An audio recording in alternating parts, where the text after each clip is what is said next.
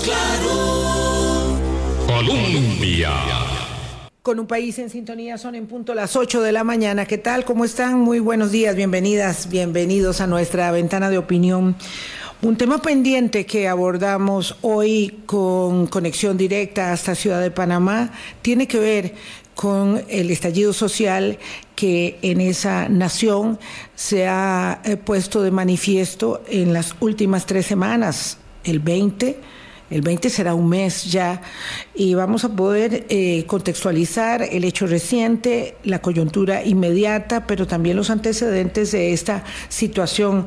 Y hicimos todos los arreglos y ya tenemos esto eh, puesto en conexión directa y perfecta eh, con Sergio García Rendón, y le mandamos un saludo cariñoso a Harry Brown, que es el director del Centro Internacional de Estudios Políticos y Sociales de Panamá, que está afectadísimo de la garganta y no nos va a poder acompañar, de modo que tenemos con nosotros a Sergio que nos eh, ayuda para hacer esta tarea. Boris, ¿qué tal? ¿Cómo estás? Buenos días. Buenos días, Vilma, y buenos días a todos los amigos y amigas de Hablando Claro y a Sergio García Rendón darle las gracias. Este, Harry ayer nos comunicó que estaba bastante afónico como y resfriado. Como pudo nos comunicó porque no le salía la voz en realidad. Y siendo una persona tan responsable como es Harry, entonces nos dijo, le voy a recomendar a Sergio García y Sergio desde Buena Mañana está en disposición de acompañarnos. Muy buenos días, Sergio. Aquí desde San José, Costa Rica, te saludamos.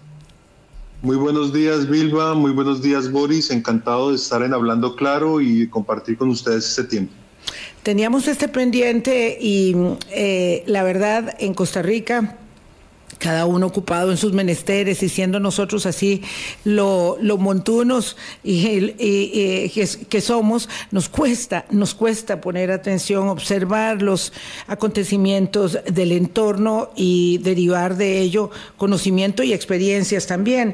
Quisiera eh, que nos pudieras ayudar a entender este instante, este momento y la detonación que se hace en la mm, sociedad panameña a partir de una concesión, de un contrato de explotación minera eh, que luego podemos ir agregando los elementos que añade a la inconformidad y a la satisfacción, pero bueno, que seas exactamente vos, Sergio, con tu conocimiento en terreno y por tu eh, participación en el Centro Internacional de Estudios Políticos y Sociales, el que nos dé este primer acercamiento a lo que está sucediendo en Panamá.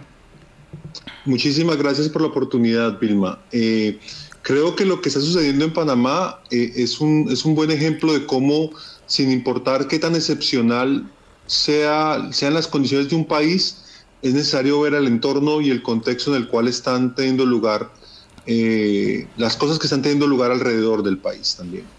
Eh, yo creo que es imposible hablar de lo que sucede en Panamá sin una clave regional y sin una clave del entorno latinoamericano en general, centroamericano y latinoamericano en general. En ese sentido, eh, si bien Panamá y, países como Panamá y como Costa Rica aparecen con, hasta hace unos años, con indicadores de calidad de la democracia superiores a los de la media de la región, eh, uno podría argumentar que, eventualmente eh, los problemas de la región iban a manifestarse de una u otra manera en, distintos, en distintas formas. Eh, entonces, para explicar lo que está pasando con el contrato minero, si me permites, Vilma, voy a ir un poco más atrás. Claro. Voy a ir a, presentar las peculiaridades del, contexto panameño, cómo se ubica en términos de la región y cómo esto era un, evento que, que, desde el Centro Internacional de Estudios Políticos y Sociales eh, ya se, podía prever en términos de opinión pública y cómo el contrato minero ha sido como, como un un, detonante, pero no la razón principal de, las protestas, eh, eh, en, mi opinión. Eh, para, contextualizar el caso panameño, Panamá siempre estuvo por encima de la media en, indicadores de calidad de la democracia. no era el caso de Costa Rica y de Uruguay y Chile, que siempre han sido los primeros en la región. Por muchísimo tiempo, pero sí era uno de los países que aparecía por encima de la media. Era un país que después de la transición a la democracia, después de, eh, del año 89, comienza a alternar el poder entre dos partidos principales, el PRD y el panameñista, con la irrupción de un liderazgo eh, de carácter populista, que es el de Ricardo Martinelli en el 2009, pero eh, después de esto volvió a la alternancia entre el Partido Panameñista y el PRD ahorita en el gobierno. Eh, un sistema de partidos que a diferencia de la región se sostenía todavía, se sostenía en términos de etiquetas, en términos de organizaciones, con una alta porcentaje de la población en comparación con otros países vinculados a esos partidos con las membresías, con las inscripciones y en general eh, parecía funcionar diferente a como el resto de los países latinoamericanos, en especial los andinos, funcionaron con sus sistemas de partidos, que colapsaron después de unos años de la transición, entraron en crisis y dieron origen a liderazgos eh, populistas. Y para cerrar, la idea, para cerrar este primer pedazo de la introducción, este es el panorama aparente de los indicadores de calidad de la democracia. Panamá funcionaba bien, Panamá era un país, es un país con una democracia estable, Panamá es un país con partidos políticos estables, pero si me lo permites, aquí voy a empezar a introducir eh, diversas deudas o diversas condiciones que empezaban a allanar el camino para lo que está sucediendo ahora. Y esas primeras condiciones, la primera que te voy a mencionar es que si bien era una democracia de calidad, la representación ha estado limitada en términos de incluir nuevas propuestas políticas. Y esas nuevas propuestas políticas han estado eh, limitadas en su inclusión por dos, dos razones básicamente. Hay una oferta ideológica muy similar entre los partidos existentes, muy poca diferenciación ideológica, a pesar de que eh, existen matices, eh, no existían ofertas políticas eh, nuevas y ideológicas nuevas. Y en segundo lugar, lo que ya algunos analistas han, señalado en sus trabajos, hay un sistema electoral que favorece a los partidos mayoritarios por sobre los partidos nuevos o los partidos independientes o, los movimientos independientes y que les da un mayor porcentaje de escaños de lo que los votos les permitiría tener. Esto hace que si bien es un país que tiene eh, un sistema de partidos estable, tenga muchísima, muy poca inclusión de nuevas ofertas políticas en todo este tiempo desde la transición a la democracia, a excepción, como ya mencionamos, del liderazgo populista que en su momento representó Ricardo Martinelli. En segundo lugar, tenemos serios problemas de corrupción. Tenemos no, solo una corrupción que funciona en términos de de un lobo solitario que se roba los recursos del Estado, sino de un Estado que está capturado por intereses particulares y esos intereses particulares han estado, pueden estar eh, eh, en cabeza de, tanto de sectores políticos como de sectores empresariales.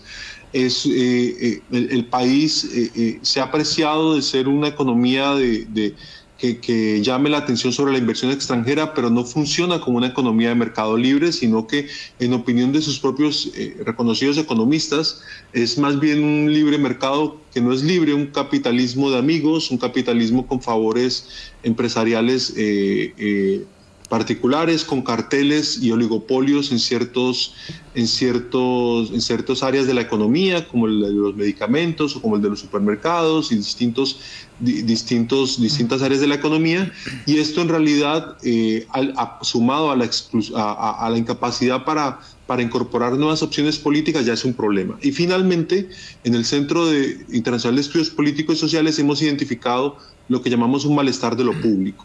Eh, tenemos un, país de renta alta con unos servicios públicos y con un funcionamiento de lo público que no corresponde al nivel de ingresos que tiene. Eh, la salud, la educación, eh, las basuras, el alcantarillado, el agua potable, no responde a la calidad, con su calidad, al nivel de ingresos y al nivel de, renta que tiene el país lo que implica que la, inexistencia de la idea de lo público y la idea de, o el, malestar con respecto a lo público ha favorecido por muchísimos años la idea de cada uno tiene que ver cómo se, se resuelve la situación. Es un poco, es un poco la idea de sálvese quien pueda y cada sector y cada grupo tiene que negociar con quienes detentan el poder cómo establecerse o cae para mí o cómo me ubico con respecto a los recursos del Estado, en lugar de tener la posibilidad de, de, de, de favorecerse de lo público que por definición debiera ser colectivo. Aquí te estoy haciendo una introducción muy larga, pero sin esto es difícil entender lo que está pasando. O sea, esas son tres deudas que tiene Panamá con respecto a la calidad de su democracia, con respecto a la calidad de su gobernanza, a pesar de ser una democracia con indicadores aparentemente altos a nivel regional. Sergio, muy, em, muy interesante esta primera aproximación, porque de todos nosotros en Centroamérica eh, vivimos, quizá no conocemos tanto de Panamá porque el brillo de su desarrollo económico, el enorme impacto que tiene su moderna ciudad, no nos deja ver esos problemas. Pero como bien estabas apuntando, todo este malestar, todo este descontento, toda esta eh, degradación que ha tenido el sistema, colapsan con el gobierno de don, de don Laurentino Cortizo. Tres grandes protestas son las que han habido. Las de las reformas constitucionales en, en, el 2019. En julio del año pasado también hubo cuando se tomaron las decisiones del aumento de la gasolina, de la medicina y de otros precios. Y ahora, como vos decís, estalla. y ahora también. Sí, claro. y, y estalla ahora con este, la concesión minera de Minera Panamá. Sí, eh, en ese sentido, para, para, confirmar lo que dices, Boris, durante el gobierno de Cortizo, en las encuestas de opinión pública que realiza el CIEPS, el, centro para, para, para, el que trabajamos, eh, la valoración de las instituciones durante el gobierno de Cortizo y sobre todo de aquellas que se suponen que deben agregar intereses colectivos, el gobierno, los sindicatos, los partidos políticos, ha descendido de manera, de manera marcada. Para darte un ejemplo, los, los partidos políticos tienen una valoración positiva hoy de solo un 15% entre la ciudadanía. El gobierno tiene solamente una valoración del 23% y los sindicatos, que se supone que también deberían agregar intereses, solamente tienen una valoración del 35%. Además de esto, si le preguntas a la población cuánto creen que esas instituciones influyen realmente deciden sobre lo público, también aparecen como los, más, los, menos calificados.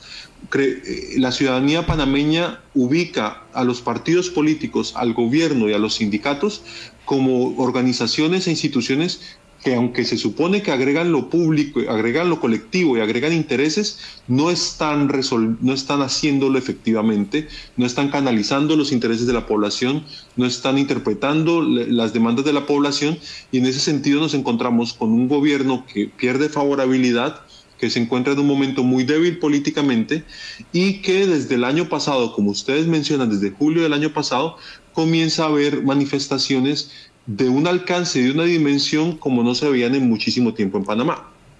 ¿Cuáles son las razones de estas manifestaciones? Por supuesto, podemos atender a, las, a las razones eh, coyunturales, eh, el aumento de los medicamentos, el aumento de la gasolina, la inflación y el costo de vida el año pasado. En esta ocasión, el contrato minero al que ya vamos a llegar. Pero, pero lo que el Centro de Investigación, eh, el CIEPS, eh, descubre desde, desde que realiza sus encuestas de opinión pública es que existen serias preocupaciones de, grandes sectores de la población con la corrupción en particular y con la desigualdad.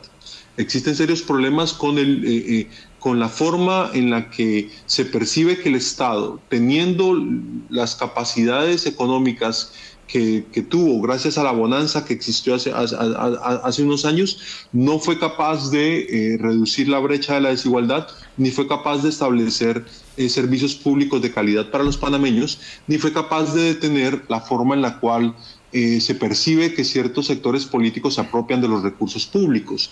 En cuanto a esto último, los datos de Transparencia Internacional muestran que hay un estancamiento en la lucha contra la corrupción. Eh, Panamá no avanza ni, ni, y, se quedó en las mismas cifras de manejo contra la corrupción desde hace muchísimos años.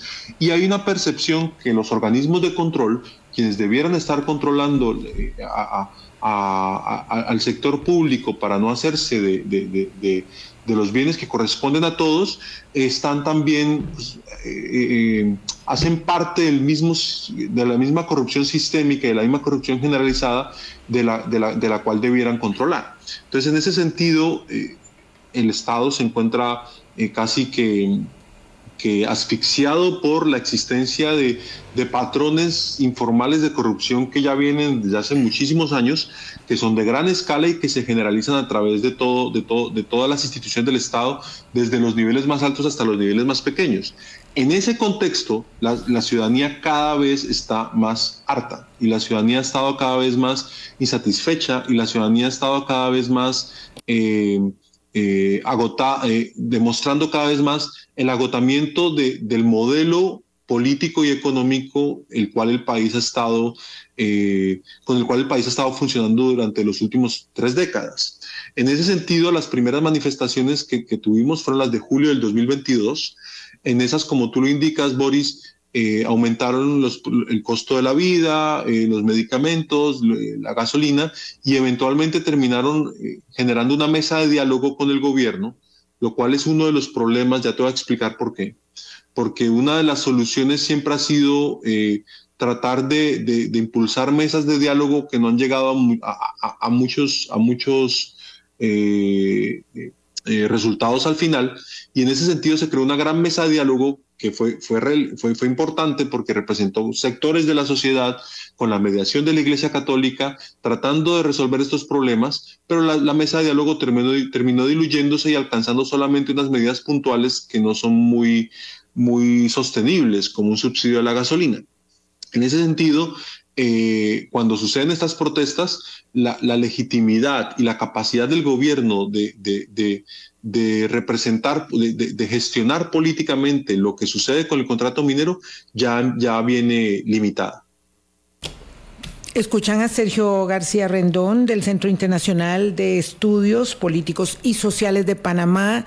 Él nos hace una eh, radiografía eh, muy precisa sobre las condiciones que eh, adobaron las manifestaciones más significativas de la historia panameña de los últimos 30 años, que son las de hoy. Ya no hablamos de las de julio ni de las de inicio de año, sino las que hoy se realizan, que ustedes pueden ver eh, en los noticieros, en las imágenes televisivas prácticamente todos los días, aunque con más énfasis allá en los noticieros internacionales, este, y donde en efecto, como decía Boris, uno eh, mm, un poco opacado por el espejismo, uno como costarricense, por el espejismo de esa ciudad hermosa, de ese canal eh, histórico, económico y único, ¿verdad? Este, eh, siempre pensando los costarricenses eh, que aquello era exactamente una meca, ¿verdad? Y mucho se hacía énfasis en lo que había logrado Panamá y lo que no teníamos nosotros. Este, en, realidad esa era un poco eh, la idealización que se tenía. Pues hoy, como nos explica eh, Sergio, hay una circunstancia que pone de manifiesto en el fondo la insatisfacción por los temas de la producción, de la desigualdad, la corrupción eh, y el hartazgo de la ciudadanía. Vamos a una pausa y volvemos para explicar qué es el contrato minero ¿Qué implicaciones tiene esto? ¿Por qué ha tardado tanto en resolverse y por qué se ha intentado resolver mal para continuar entonces el caldo de las protestas hechas manifestación en las calles todos los días? Ya venimos. Colombia. Con un país en sintonía, 8.22 minutos de la mañana. Conversamos con Sergio García Rendón del Centro Internacional de Estudios Políticos y Sociales de Panamá. Y llegamos ahora sí a este momento. Sergio, si fueses, eh, por favor, tan amable de explicar lo que ocasiona, ¿verdad?, el estallido, es eh, el elemento detonador de las protestas, de las protestas que se dan se promulga rápidamente, en 72 horas se aprueba y se sanciona por el legislativo y el ejecutivo un contrato de explotación minera que además ha andado dando vueltas ahí 20 años, pero que en estos últimos días esto detona en una manifestación que empieza, no sé, parece que con dos mil y luego con cuatro mil y luego con seis mil hasta que se vuelve una cosa incontenible que es lo que estamos viendo en este momento en las calles de Panamá. Pero explícanos un poco lo del contrato de esta minera eh, subsidiaria de una empresa canadiense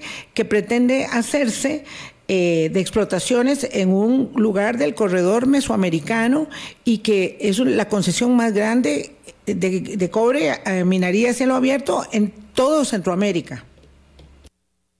Sí, eh, Vilma, es, la mina a la que hacemos referencia es una mina que ha tenido derechos de explotación por distintas empresas desde hace ya varios años eh, desde, desde el gobierno de Mireya Moscoso comenzó eh, la, explotación de la mina, pero en 2019 la Corte Suprema de Justicia eh, declaró inconstitucional el, contrato original de, explotación de la mina, sobre todo y como una de las razones principales por, por nunca haber existido una licitación pública y nunca haber existido el, el, procedimiento correspondiente para haber entregado la, la, concesión de la mina. En ese sentido, el gobierno de Laurentino Cortizo tiene que enfrentarse a cómo resuelve la situación de la mina eh, en cuestión, la que ya tú, de, la cual tú ya describiste las dimensiones, y tiene que hacerlo en un momento de debilidad política en particular. Cuando tú vas a transitar un camino no solamente importa qué camino transitas, sino cuánta, cuánto combustible político tienes para transitarlo. Y el momento para el gobierno de Laurentino Cortizo, como ya te dije con los datos de las encuestas, es, es, un, momento de, de, baja opinión pública dentro de la ciudadanía. Ellos comienzan en, en, marzo de este año a hacer consultas sobre, el, sobre la renegociación del contrato. O sea, eh, se, se, acuerda un nuevo contrato con la minera en el cual el monto es 10 es, veces mayor para, para, para, Panamá de lo que era inicialmente, lo cual suena bien, pero sigue siendo muy poco con respecto a lo que, a lo que la minera eh, eh, devenga de, de, de, la explotación, además de ciertas y muy importantes eh, deudas ambientales que no se resuelven y que no quedan clarificadas en el nuevo contrato. Entonces, cuando sucede este nuevo contrato, eh, el gobierno comienza consultas ciudadanas, sobre todo en los sectores eh, en los que se supone, primero digital y luego con, unas consultas presenciales en el mes de septiembre en los corregimientos que más están afectados por el, por el, por el contrato, pero cuando llega en, entre, entre finales de septiembre e inicios de octubre a la asamblea para para su aprobación se generan unas protestas y reacciones negativas por parte de la ciudadanía. Empiezan a haber algunas protestas, el gobierno se da cuenta que no tiene el combustible político ni la legitimidad para pasar en ese momento el, contrato y lo que hace, como tú bien lo describes, es que en octubre, a, eh, inicios, de, eh, a inicios de octubre, retira el contrato y lo vuelven a presentar a, finales de... Eh, a mediados del mes de octubre, modificado con supuestamente algunas modificaciones y en esta ocasión ya no hay una consulta ciudadana, sino que se pasa con un procedimiento expedito, rapidísimo, eh, con tres días de aprobación en la Asamblea y con la firma del presidente. Ese es el motivo por el cual la, ciudadanía reacciona en este momento y es porque eh, eh, la firma del contrato se hizo en condiciones o la aprobación del contrato por parte de la Asamblea se hizo en condiciones muy rápidas, sin atender a las protestas y a las reacciones que había tenido la ciudadanía desde el mes de septiembre. Sergio, Sergio qué, qué interesante, porque no sabíamos de esta eh, actividad extractiva tan grande que hay en Panamá y como para poderla entender. Pero además, voy a interrumpir a Juárez aquí, no solamente no sabíamos de una eh, actividad extractiva tan grande y que hay otras concesiones mineras también, sino que probablemente teníamos una idea mm, o una prenoción equivocada respecto de que no era que no era precisamente el tema ambiental uno que calara tan fuertemente en la ciudadanía panameña. Es decir, ahora por supuesto que hay muchas otras cosas que están ahí en el caldo de cultivo de esta protesta, pero ahora se ha notado, probablemente como nunca antes, que hay una vocación no extractivista de la sociedad panameña, de la que no habíamos tomado nota. Por la zona donde se está dando y lo que estaba explicando Sergio de los corregimientos a que fueron a presentar esto. ¿Y por qué el cobre? El cobre es uno de los elementos dúctiles que se está utilizando mucho más para componentes electrónicos. Entonces, por ahí va la parte del negocio. Pero, Sergio, aquí lo importante de determinar es que además de las 15 concesiones que ya están, estaban en revisión 103 concesiones más. Ya eso es demasiado. Sí, no iba a quedar piedra sobre piedra. Eh, Sergio, ¿cómo entonces se produce este, este juego de malas decisiones políticas? Porque ciertamente parece que se van estableciendo las piezas todas para generar este estallido. Es decir, probablemente no pudieron advertir los operadores políticos que de este tamaño iba a ser la reacción, pero que ciertamente las decisiones que se iban tomando, tanto desde el Ejecutivo, pero también con la responsabilidad del Legislativo, eh, iban incrementando eh, la irritación de un pueblo que termina manifestando hartazgo por el tema minero y por todo lo demás que tiene. Eh, es muy de acuerdo con, la forma en que resumen la situación Vilma y, Boris. Les voy a dar un dato con respecto a, la sensibilidad minera de la población panameña. En una encuesta que hicimos recientemente, a inicios de este año, un 65% de la población decidió que el medio ambiente era más importante que el crecimiento económico. Solo un 25% de la población dijo que el crecimiento económico era más importante.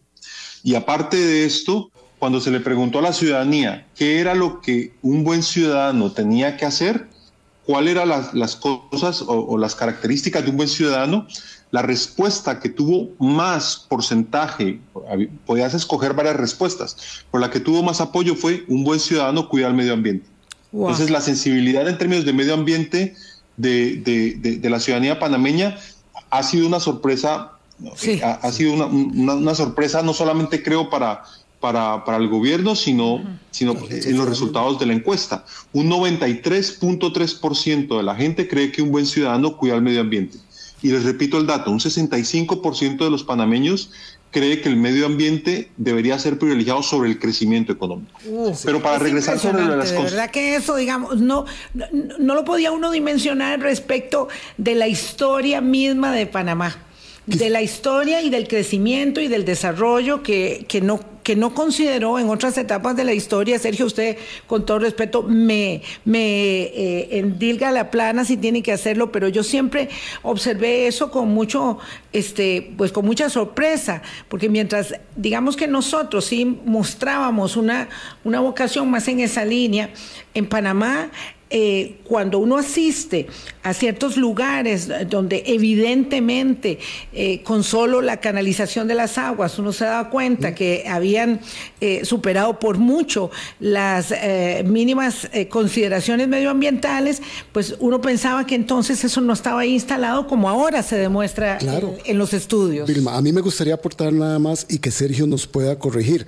Yo tengo la impresión de que esa actividad en contra del medio ambiente en el canal de Panamá, en la construcción de la ciudad, que no ha derivado ese bienestar, ese crecimiento económico no ha derivado en bienestar social. Y entonces ahora, ante las circunstancias adversas que está viviendo la actividad del canal de Panamá, por el impacto de la sequía, se está buscando otra actividad que venga a reponer ingresos al Estado. Y la ciudadanía debe estar diciendo, ya vivimos esta experiencia, nos están metiendo en esta otra y no vamos a recibir los beneficios de esta actividad. O sea, es, una muy buena lectura, Boris, porque si, si, tú tienes un sistema en el cual, como, por, eso, por, eso, por eso el inicio de mi exposición fue un poco más larga y de contexto. Claro. Hay, hay, hay, un, hay un modelo en el cual, si las cosas funcionaran de una manera con resultados públicos, con resultados de, beneficios colectivos y sin las deudas en términos de demandas que existen en términos ciudadanos, probablemente hubiera tenido menos, habría sido un debate, por supuesto, pero probablemente habría tenido mucho menos eh, resistencia que se le venga a justificar a una explotación minera con con grandes implicaciones ambientales, sobre todo para sostener un modelo que está beneficiando a unos pocos. Pero lo otro que quiero mencionar es que en estos porcentajes que les doy de defensa del medio ambiente por sobre lo económico, o al menos de privilegio del medio ambiente por sobre lo económico, el grupo poblacional que más defiende el medio ambiente sobre lo económico son los jóvenes.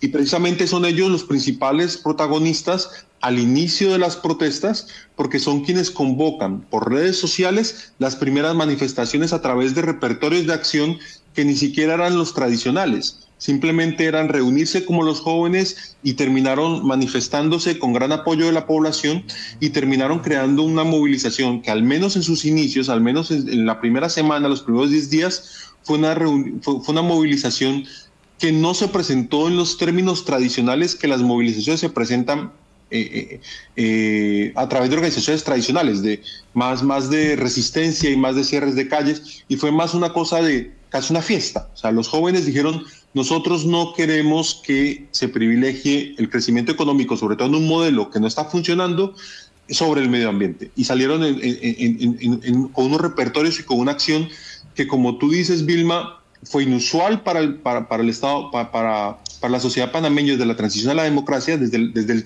los movimientos civilistas de antes de la transición no se veía esas, esas multitudes y sobre todo con, con, con, el apoyo y la legitimidad de la ciudadanía como la hubo en ese momento. El desarrollo de las protestas ha tenido distintas etapas, ya no es exactamente, eh, eh, eh, diría yo, el mismo, el núcleo de quienes están protestando, o al menos de quienes de quienes protagonizan las protestas, pero en su inicio fueron los jóvenes y fueron coordinados casi de manera orgánica y por redes sociales.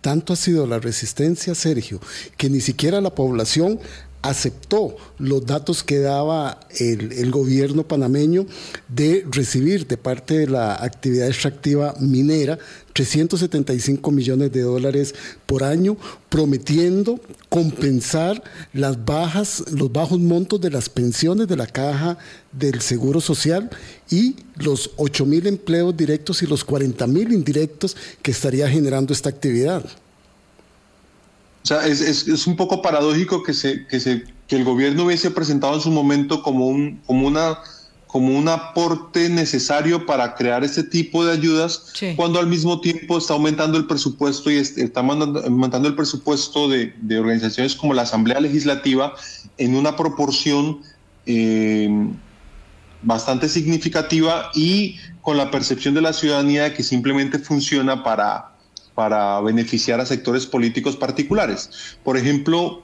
eh, eh, frente a esos 375 millones de dólares, hay una cantidad que la Agencia Nacional de Descentralización ha repartido de manera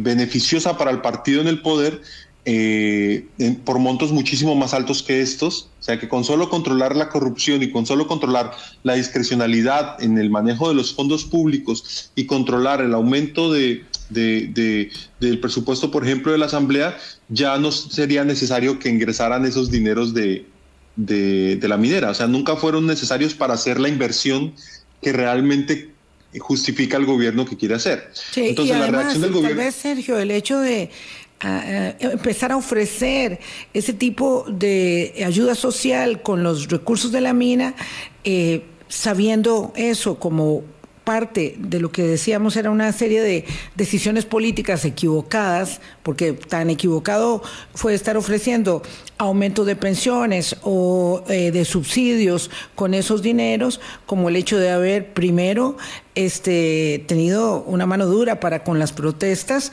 Es decir, todo eso lo que ha hecho es, eh, sino enojar más a las personas y que las protestas entonces, después de tanto tiempo, no acaben y que se encuentren, me gustaría que hicieras una referencia a esto, Sergio, se encuentren entonces con la fecha de la conmemoración de la independencia de Panamá que además a mí también siempre me ha llamado mucho la atención, es una enorme celebración de dos semanas por lo menos lo que se lleva adelante en Panamá con la independencia, porque además a la gente se le olvida que Panamá se independizó, se independizó de Colombia y no formó parte de la independencia nuestra de Centroamérica que conmemoramos el 15 de septiembre. Entonces, estas protestas chocan ya con las celebraciones que se han debido eh, abortar de la independencia y yo entiendo que esas celebraciones tan hermosas, carnavalescas, eh, no se habían interrumpido más que en una pandemia. Sí, fue, ha sido inusual. No, solo, no solamente es, una fiesta en términos de, de, la importancia que el panameño da a sus símbolos eh, por las fiestas nacionales, sino que también implica la, posibilidad de mucha gente de viajar al interior, de viajar a, a, visitar sus, eh, para algunos sus, lugares de origen y los bloqueos y los cierres que han habido durante las protestas hicieron completamente inusual el, las fechas en particular. Quiero, quiero añadir algo a, lo de la sensibilidad de los ciudadanos panameños con respecto al medio ambiente. No solamente se cruza lo del medio ambiente, se cruza la idea, recuerden ustedes que Panamá tenía un enclave norteamericano, estadounidense, que controlaba el canal y una zona en la cual los panameños no podían ingresar porque los estadounidenses controlaban el canal y, vivían allí como si fuera territorio estadounidense sin ningún tipo de, de, acceso a, los eh, libre para los panameños. Esa, esa herida, ese, ese, ese sino de, de haber tenido un enclave extranjero dentro del país, también jugó en parte de tener una empresa minera con eh, in, eh, composición accionaria y con eh, que, proviene de países extranjeros y que puede y, que, puede comprar terrenos dentro de Panamá eh, con total justificación para hacer para ejercer sus, sus, funciones mineras. Esto sumado a la baja fiscalización de qué realmente se está cómo se realmente se está cuidando y ejecutando los protocolos de la mina, porque solamente en la gran extensión de la mina solamente estaban permitidos en el nuevo contrato seis funcionarios del Estado para revisar que las cosas se hicieran bien y se había prohibido los sobrevuelos sobre la mina para poder hacer algún tipo de fiscalización periodística.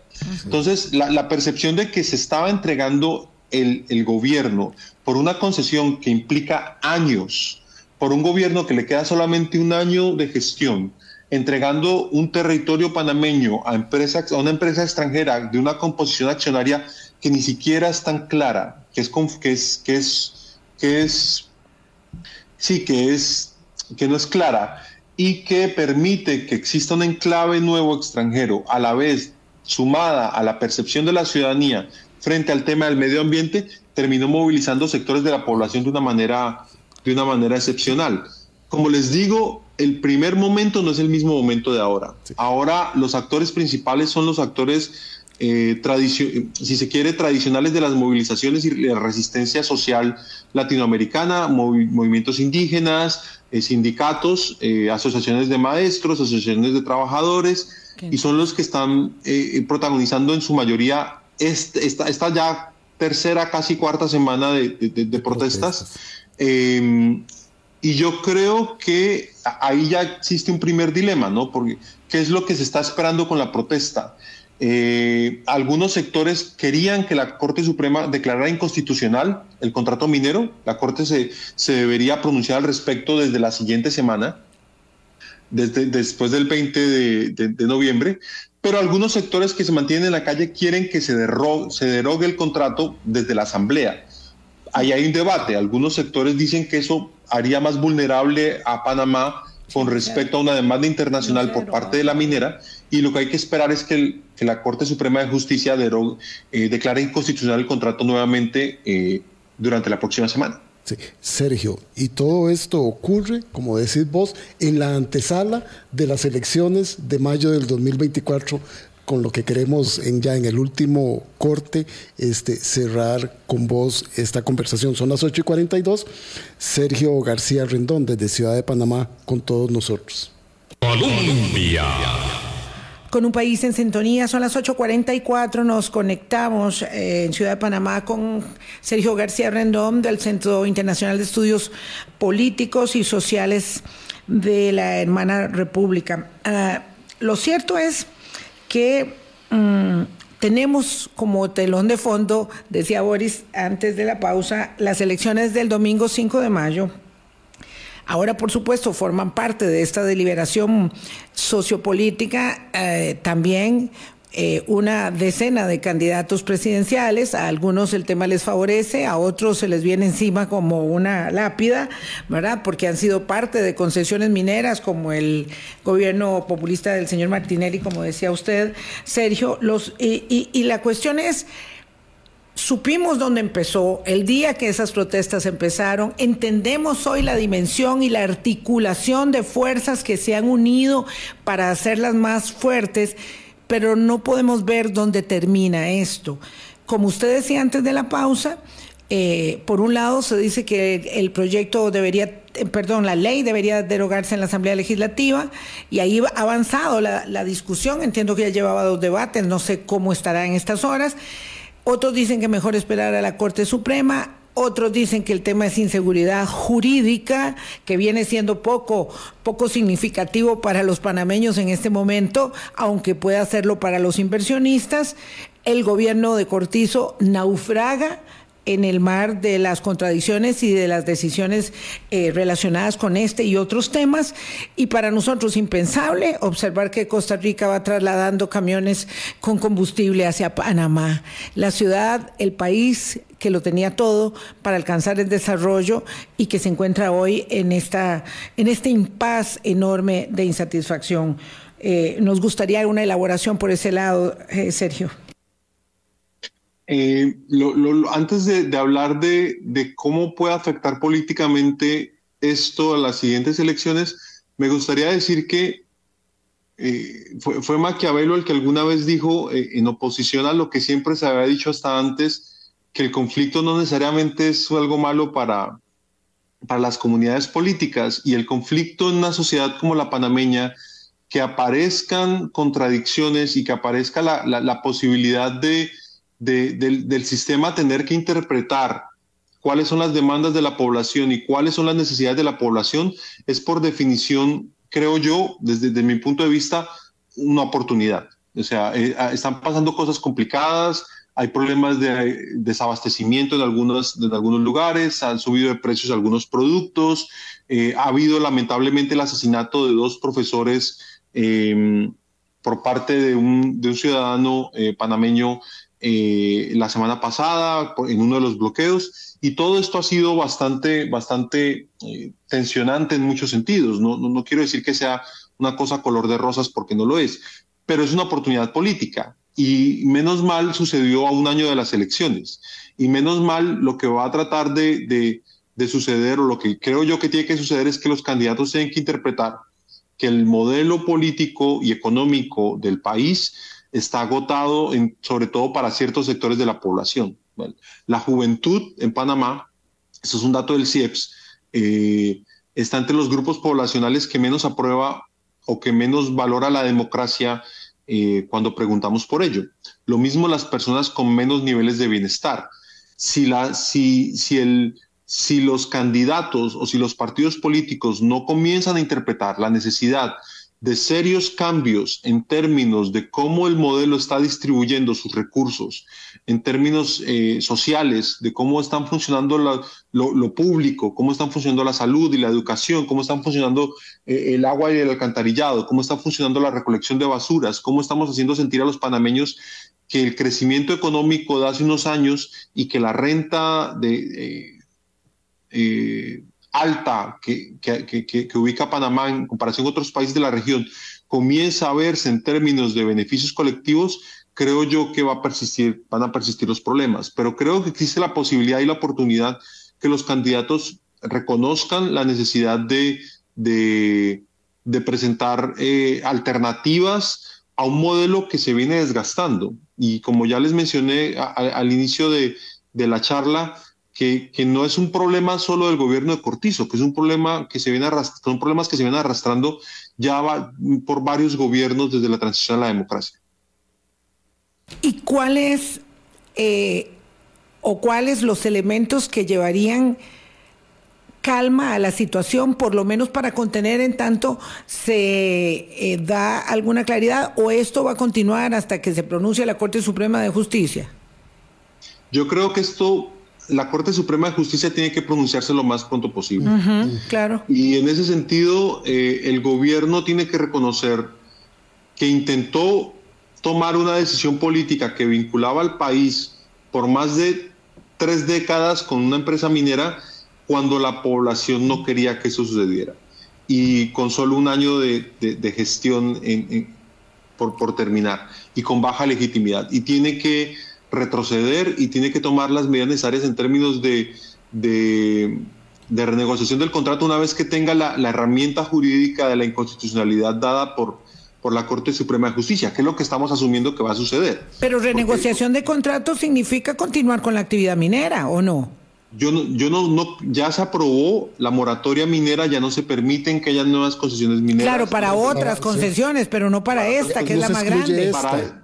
Yo no sé si esta pueda continuar, pero lo que digo es que mm. necesita la herramienta jurídica de la Corte Suprema de Justicia para enfrentar cómo desescalar o cómo, cómo terminar el contrato minero con, con, la empresa en cuestión. Pero, por supuesto eso asumiendo que la Corte Suprema de Justicia va a decir no a la concesión, punto, para poder escalar ya en estrado judicial, probablemente internacional, una demanda de la empresa, porque además estas compañías mineras Pregúntenlo, pregúntenos a nosotros, estas compañías no ceden nunca, van a seguir peleando donde haya que pelear por la retribución y cuando hay que pagarles sin haber hecho la extracción, para ellos mejor todavía, con o sin extracción siempre van a ganar. Entonces, esto va a continuar. El punto es, si la Corte Suprema de Justicia, eh, como asumimos o como asumen los panameños, dice ya no más concesión, entonces ahí le da, digamos, una carta de salvamento al gobierno de Cortizo para eh, decir, no fui yo, eh, ya la Corte habló y a la Asamblea Legislativa en consecuencia, y que eso traiga un poco de paz y estabilidad. Eh, en estos últimos dos minutos, Sergio, te agradezco una reflexión final.